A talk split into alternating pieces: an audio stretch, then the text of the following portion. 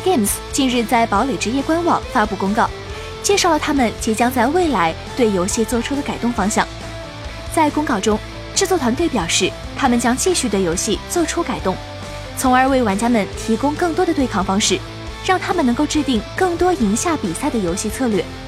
公告称，堡垒之夜游戏团队做出的一切改动，都是为了保证游戏的趣味性以及新鲜感。支持多种多样的后期游戏策略是非常重要的，不能只留下盖房子这一种形式。制作组表示，他们坚信《堡垒之夜》在未来会支持众多的游戏风格和对抗方式。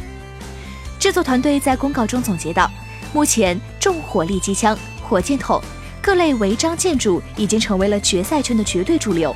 其他战术几乎没有登场的机会。”对此，堡垒之夜团队近期已经做出了几项改动，在未来也会有更多调整内容上线，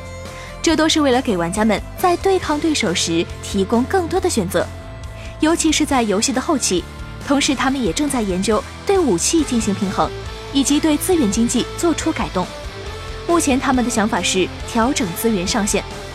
最后，官方团队表示，他们会在未来几周的时间里研究这些改动。